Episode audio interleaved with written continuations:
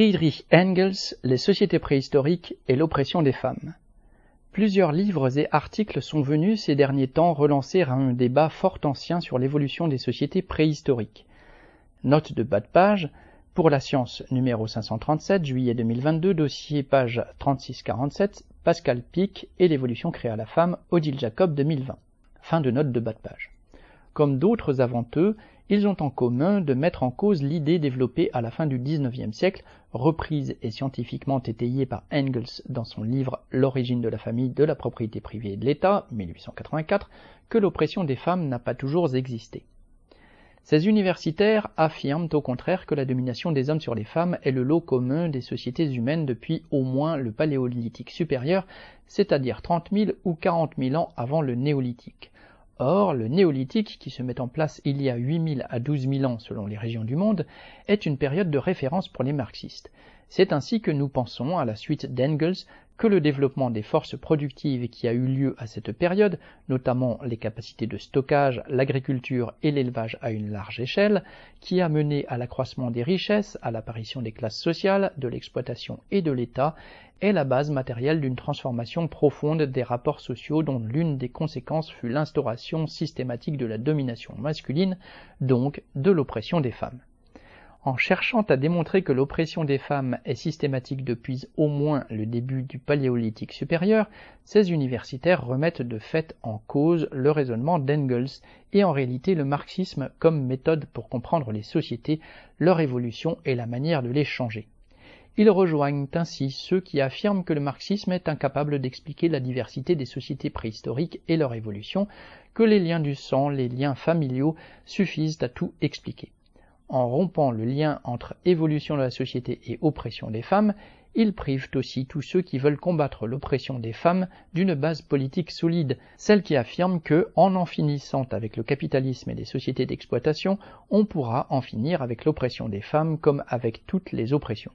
Ils alimentent ainsi, consciemment ou non, deux idées soit la vieille idée réactionnaire remise au goût du jour que la domination des hommes serait le lot des sociétés humaines depuis pratiquement l'aube de l'humanité et qu'elle existera toujours, soit son pendant féministe faussement radical qui fait du combat contre le patriarcat le combat primordial et qui affirme que chercher à renverser les rapports sociaux ne sert à rien ou n'est que secondaire. L'actualité de l'origine de la famille. Pour la compréhension des sociétés préhistoriques, de ces sociétés qui par définition n'ont pas laissé de témoignages écrits de leur organisation, les militants révolutionnaires ne peuvent que lire les études des scientifiques. Engels n'a pas fait autrement lorsqu'il publia en 1884 l'origine de la famille, de la propriété privée et de l'État en s'appuyant sur les études anthropologiques de Louis Henry Morgan. Basées sur l'observation de la société iroquoise, ces études laissaient penser que, avant les sociétés divisées en classes sociales, les hommes et les femmes étaient organisés dans des sociétés économiquement égalitaires, Engels parlait de communisme primitif, sans exploitation, sans État, des sociétés qualifiées par Morgan de matriarcat primitif au sein desquelles, affirmait-il, les femmes dominaient.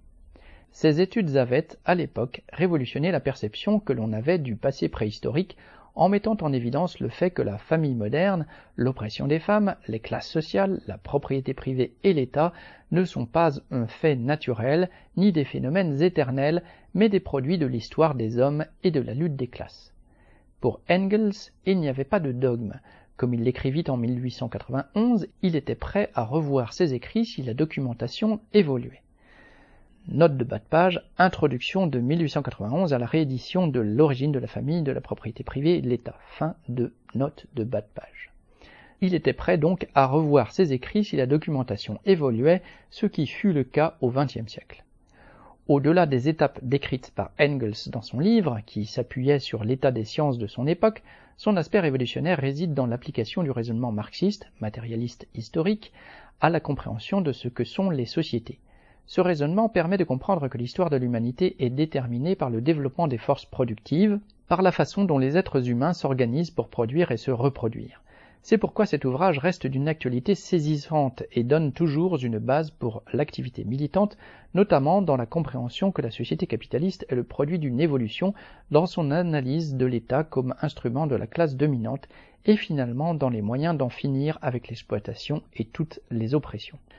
En matière de préhistoire, le travail des scientifiques est à la base de l'avancée des connaissances, mais les scientifiques n'existent pas au-dessus de la société, ils en sont un des produits et leurs raisonnements peuvent être le reflet des influences du moment, d'autant plus quand le domaine qu'ils étudient concerne les sociétés humaines. Pour un matérialisme dialectique. Depuis Morgan, l'anthropologie a ainsi connu de nombreux courants de pensée non seulement hostiles au marxisme, mais remettant en cause l'idée même que les sociétés humaines ont évolué. À la fin du XXe siècle, cette idée d'évolution est revenue en force avec un courant représenté en France par Alain Testard, un anthropologue décédé en 2013 qui sert aujourd'hui de référence à de nombreux universitaires. Pour Testard, les sociétés préhistoriques auraient évolué en se différenciant les unes des autres, telles les branches d'un même arbre, une image qui permet de mieux refléter l'immense diversité des sociétés traditionnelles dont on prit conscience au XXe siècle. Cependant, Testard rejette explicitement le marxisme comme méthode permettant d'expliquer cette évolution. Selon la conception matérialiste marxiste, citation, la production des idées, des représentations et de la conscience est d'abord directement et intimement mêlée à l'activité matérielle et au commerce matériel des hommes, elle est le langage de la vie réelle. Mais pour Testard, si l'évolution technique, les causalités environnementales et démographiques, les relations avec des peuples voisins jouent un rôle évident, les liens de parenté, les obligations sociales liées au mariage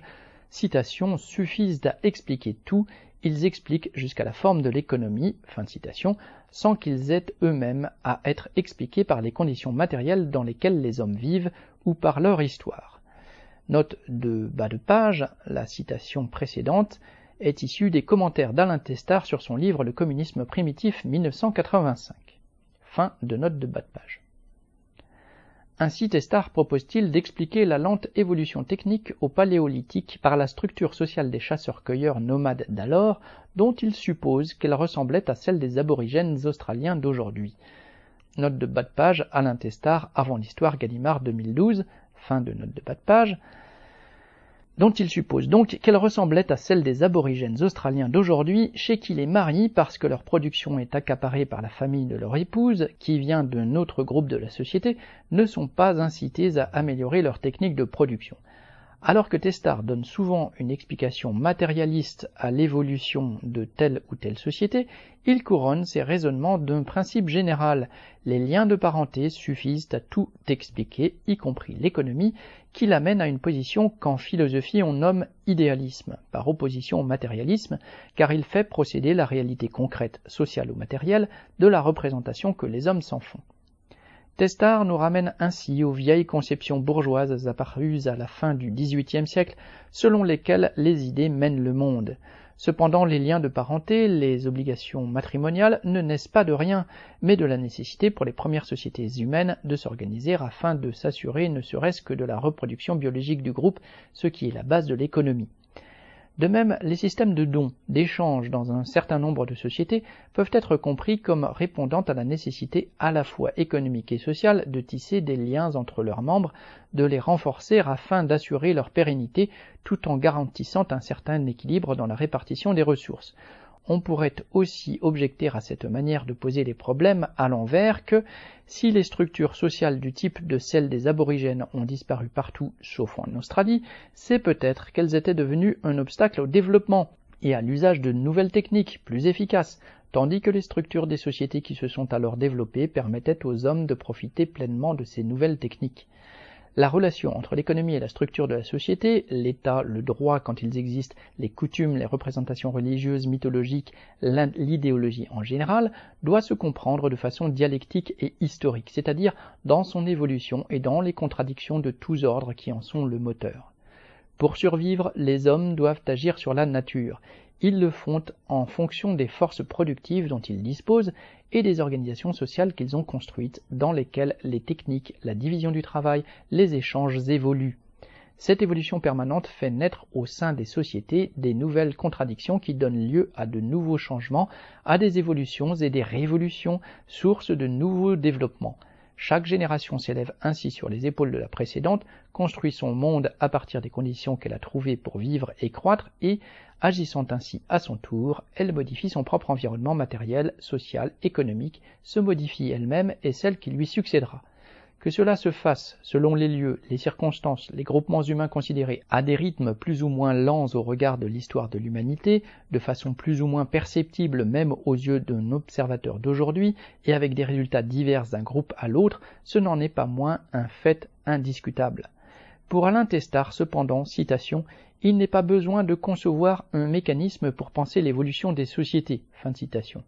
Citation. L'action humaine de l'homme en société agissant sur la société est une condition nécessaire et suffisante de l'évolution des sociétés. Que l'action humaine soit nécessaire et suffisante, c'est une évidence. Les sociétés évoluent parce que les hommes les font évoluer en fonction de ce qu'ils pensent. Encore faut-il déterminer quelles sont les idées qui émergent dans leur cerveau. Ces idées, ils ne peuvent les former qu'en fonction de leur place dans la société, les rapports qu'ils entretiennent avec les autres, de leur environnement, technique, démographique, et aussi de l'histoire et de la culture qu'ils se sont construites. Les structures sociales, les liens de parenté ne sont qu'un élément du tableau. À partir de ce que l'on sait des 50 000 dernières années, on constate que, au-delà des évolutions particulières de chaque société, l'évolution globale des sociétés humaines s'explique fondamentalement par le développement des forces productives, par l'évolution des techniques que les hommes et les femmes mettent en œuvre. La quasi-totalité des sociétés de chasseurs-cueilleurs qui occupaient la planète au paléolithique supérieur ont ainsi fini par laisser la place, sauf en quelques endroits où cela n'a alors pas été possible, dans les déserts, sur la banquise, aux sociétés pratiquant l'agriculture et l'élevage à grande échelle. L'apparition d'un surproduit social permanent, la division du travail plus poussée, ont entraîné des bouleversements dans les organisations sociales, dans les rapports humains et dans les liens de parenté. Mais ce néolithique, cette première révolution économique qui s'est étalée sur des millénaires, a été suivi de bien d'autres pour conduire in fine aux sociétés industrielles modernes. Ce développement historique global, déterminé par l'évolution des forces productives, s'est fait au travers d'une multitude de sociétés aux trajectoires historiques particulières, qui, pour des raisons qu'il faudrait analyser en détail dans chaque cas, se sont séparées ou entremêlées, se sont imposées ou ont disparu, donnant à chaque société considérée son propre caractère. La diversité des sociétés de la préhistoire. Dans son livre paru en 2020, et l'évolution créa la femme, Pascal Pic, qui s'appuie largement sur Alain Testard, critique lui aussi à plusieurs reprises le marxisme en remettant en cause le lien entre l'économie et l'organisation sociale. Il écrit ainsi, citation, les connaissances récusent l'évolutionnisme social naïf et idéologique et surtout le déterminisme qui prévaut encore entre système économique et organisation sociale héritée de la pensée marxiste. Cette dernière conserve son importance, mais on voit bien que pour les mêmes économies et les mêmes moyens de production, les systèmes sociaux diffèrent considérablement et plus encore en ce qui concerne la condition des femmes. Fin citation.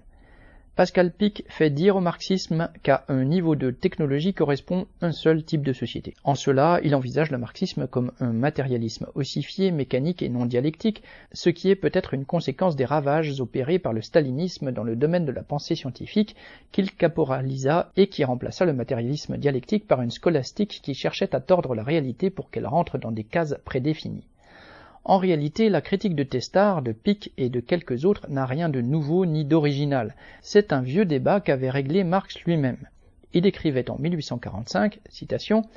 à chaque stade se trouve donné un résultat matériel, une somme de forces productives, un rapport avec la nature et entre les individus, créés historiquement et transmis à chaque génération par celle qui la précède, une masse de forces de production, de capitaux et de circonstances qui, d'une part, sont bien modifiées par la nouvelle génération, mais qui, d'autre part, lui dictent ses propres conditions d'existence et lui impriment un développement déterminé, un caractère spécifique. Fin de citation. Note de bas de page, cette citation est issue de Marx et Engels, l'idéologie allemande, 1845. Fin de note de bas de page. Les hommes agissent, développent leurs techniques, modifient leurs relations sociales, comme les relations qu'ils ont à l'extérieur de leur groupe, en un mot, modifient leur société tout en étant conditionnés par elle, c'est-à-dire par les rapports qu'ils nouent et entretiennent entre eux. Georges Plekhanov, à qui revint la tâche d'introduire le marxisme en Russie, discuta lui aussi de ce cadre fondamentalement dialectique la conception marxiste de l'évolution des sociétés humaines, en particulier dans les relations que des sociétés contemporaines entretenaient entre elles le entre guillemets, milieu historique. Il affirmait en 1895, citation, le clan est un type de communauté propre à toutes les sociétés humaines à un certain degré de leur évolution, mais l'influence du milieu historique différencie fort le destin des clans dans les différentes tribus. elle leur confère des traits pour ainsi dire individuels. Elle en ralentit ou en accélère la dissolution. Elle différencie notamment le processus de celle-ci, et cette différenciation conditionne celle des formes sociales qui se substituent au clan. Fin de citation. Note de bas de page, cette citation est issue de Plekhanov, Essai sur les développements de la conception moniste de l'histoire, chapitre 5, 1895. Fin de note de bas de page. Cela revient à dire que les sociétés préhistoriques, qui ont une longue histoire, sont elles-mêmes un produit de l'histoire. L'influence du processus historique sur la différenciation des sociétés est une évidence, y compris quand on observe un tant soit peu les sociétés capitalistes modernes, qui ont à la fois des traits communs et des traits différents le même mode de production se décline différemment en fonction de l'histoire particulière de chaque pays en relation avec les autres, ce que Trotsky appelait le développement inégal et combiné, qui fait de l'histoire des sociétés non pas des histoires linéaires, indépendantes, mais une histoire entremêlée, chaque société avançant autant du fait de la dynamique de ses propres contradictions que sous l'influence de ses voisines, de leurs propres contradictions, ainsi que, à un autre niveau, des contradictions générales du mode de production qu'elles ont en partage. Le néolithique, un changement fondamental. Au début du paléolithique supérieur, littéralement l'âge de la pierre ancienne en référence aux outils de pierre utilisés à cette période, plusieurs espèces humaines peuplaient encore la Terre. Seul Homo sapiens traversa cette période, ayant assimilé et ou supplanté les autres espèces. Dans cette société du Paléolithique supérieur, les forces productives étaient encore si peu développées qu'il ne pouvait pas y avoir d'exploitation ni de division de la société en classes. La cohésion de ces sociétés n'était pas assurée par un État, une autorité publique spéciale s'imposant à ses membres, coupée de ceux-ci, ces sociétés s'administraient elles-mêmes et ne pouvaient fonctionner que sur la base de la coopération. L'un des premiers problèmes des sociétés les plus primitives était d'assurer la survie du groupe et sa reproduction, ce qui d'une manière ou d'une autre mettait les femmes au centre de la société et ne pouvait pas conduire systématiquement à leur oppression, ce qu'ont confirmé un certain nombre d'observations ethnologiques avec un degré de développement des forces productives relativement faible, en ayant en commun l'absence d'exploitation du travail d'autrui, les hommes ont pu construire, dans des situations très diverses et pour les raisons qu'il faudrait pouvoir analyser en particulier, des structures sociales, des cultures très variées, qui, au sein de cette même période du Paléolithique, ont à leur tour ouvert certaines possibilités d'évolution que d'autres ne permettaient pas. La même cuisson de l'argile donnera des statuettes au paléolithique supérieur et quelques millénaires plus tard des vases permettant le stockage. Le néolithique, littéralement l'âge de la pierre récente, que l'on disait auparavant de la pierre polie, s'étala sur plusieurs millénaires, une période pendant laquelle les populations apprirent à stocker la nourriture, certaines se sédentarisèrent. Les jardins qui existaient probablement à la fin du Paléolithique dans certaines sociétés, on parle de sociétés horticoles, furent remplacés par des champs irrigués, labourés par des charrues. La division du travail s'accrut, devint un phénomène général et non plus marginal ou ponctuel. Le surplus de la production que permettaient les nouvelles techniques permit à des groupes humains au sein de ces sociétés de se libérer de la production alimentaire. Il devint l'enjeu de la lutte entre des classes sociales opposées en train d'apparaître. Chose impossible jusque-là, le travail d'autrui devint exploitable, et ceux qui se mirent à dominer finirent par mettre en place un organe de contrainte sociale que l'humanité n'avait jamais connu jusqu'alors, l'État, ayant pour fonction essentielle de maintenir un certain équilibre dans des sociétés en proie à des contradictions de plus en plus violentes, tout en préservant les intérêts des couches sociales dominantes et possédantes. Cette préhistoire, des débuts du Paléolithique supérieur au Néolithique, a vu se succéder environ 1500 générations d'hommes et de femmes qui se sont organisés dans des milliers de sociétés, qui ont connu des dynamiques de développement fort variées quant à leur rythme et au degré qu'elles ont atteint, qui ont toutes connu des évolutions particulières sur pratiquement l'ensemble de la planète, dans tous les environnements, dans toutes les conditions matérielles possibles. En observant les peuples dits traditionnels, ces centaines de peuples sans État ayant survécu jusqu'à aujourd'hui ou ayant été observés dans les deux ou les trois siècles derniers, on sait que ces sociétés ont pu être celles de chasseurs-cueilleurs, de nomades, de semi-sédentaires ou de sédentaires, des sociétés pratiquant l'horticulture à divers degrés, avec ou sans richesse, avec ou sans propriété autre que celle fondée sur l'usage l'esclavage n'existait que dans certaines de ces sociétés sans État, dont l'économie était très particulière. Pour ces sociétés sans État sont distingués au moins trois systèmes politiques, celui où l'autorité est basée sur la reconnaissance, l'influence ou la richesse, celui de la démocratie primitive basée sur les conseils, comme chez les Iroquois décrits par Morgan, et celui dit en organisation lignagère, en lignée héréditaire, de façon patrilinéaire ou matrilinéaire, conférant le pouvoir à l'individu le plus ancien de la lignée. La diversité des sociétés préhistoriques est en réalité plus vaste car il faudrait tenir compte de toutes celles, l'immense majorité, qui ont disparu sans laisser de traces ni écrites bien sûr, ni archéologiques, qu'il est impossible de décrire de façon détaillée parce qu'elles ont fusionné avec d'autres ou parce qu'elles ont évolué pour donner des sociétés plus modernes, celles qui ont inventé les États et qui ont fait entrer l'humanité dans l'histoire proprement dite. Les sociétés observées par les ethnologues sont celles dont l'évolution n'a pas pris cette voie parce que le milieu dans lequel elles existent ne l'a pas rendu nécessaire ou ne l'a pas permis. Et encore, celles qu'on peut observer aujourd'hui sont celles qui ont survécu à la poussée des sociétés modernes, capitalistes, de leur colonialisme et de leur impérialisme, et n'ont pas pu survivre à cette poussée sans évoluer. Non, l'oppression des femmes n'a pas toujours existé. En ce qui concerne les relations entre les hommes et les femmes, de nombreux scientifiques affirment aujourd'hui que rien ne permet de penser que les sociétés humaines ont d'abord existé sous la forme d'un matriarcat primitif, où les femmes auraient dominé l'ensemble de la communauté en y disposant des leviers du pouvoir. Un tel matriarcat ne se rencontre dans aucune société observée par les ethnologues et aucun indice archéologique n'y conduit. Engels ne parlait d'ailleurs pas non plus de matriarcat, mais le fait que les femmes ne dominent pas ne veut pas dire qu'elles sont opprimées. Ainsi, Heide Gotner Abendroth, dans son livre Les sociétés matriarcales, paru chez Des femmes Antoinette Fouque en 2019, limite le sens du mot matriarcat en affirmant que les sociétés qu'elle décrit ne sont pas des sociétés où les femmes dominent les hommes, un patriarcat inversé, mais des sociétés égalitaires y compris entre les sexes et organisées autour des femmes. En ce qui concerne la division sexuelle du travail, c'est-à-dire la répartition entre les sexes des tâches nécessaires à la survie du groupe, celle-ci semble commune à la quasi-totalité des sociétés dites traditionnelles observées, y compris les plus égalitaires des chasseurs-cueilleurs, y compris les sociétés horticultrices décrites par Heidegger Abendroth. Cela conduit à penser, comme Engels l'avait déjà noté dans l'origine de la famille, qu'une telle division devait probablement exister de façon élémentaire avant le néolithique. L'existence de la division sexuelle du travail, comme l'absence de sociétés dominées exclusivement par les femmes, ont conduit des scientifiques à chercher des sociétés primitives ignorant les classes sociales où les femmes seraient opprimées. Ils estiment en avoir trouvé en nombre que ce sont des ouvrez les faits irréductibles et incontestables fermez les guillemets. Nombre de ces observations sont contestées par d'autres scientifiques, mais au-delà des controverses de spécialistes, ce sont les interprétations que certains en font et les conclusions qu'ils en tirent que nous considérons comme entachées par les pressions du moment.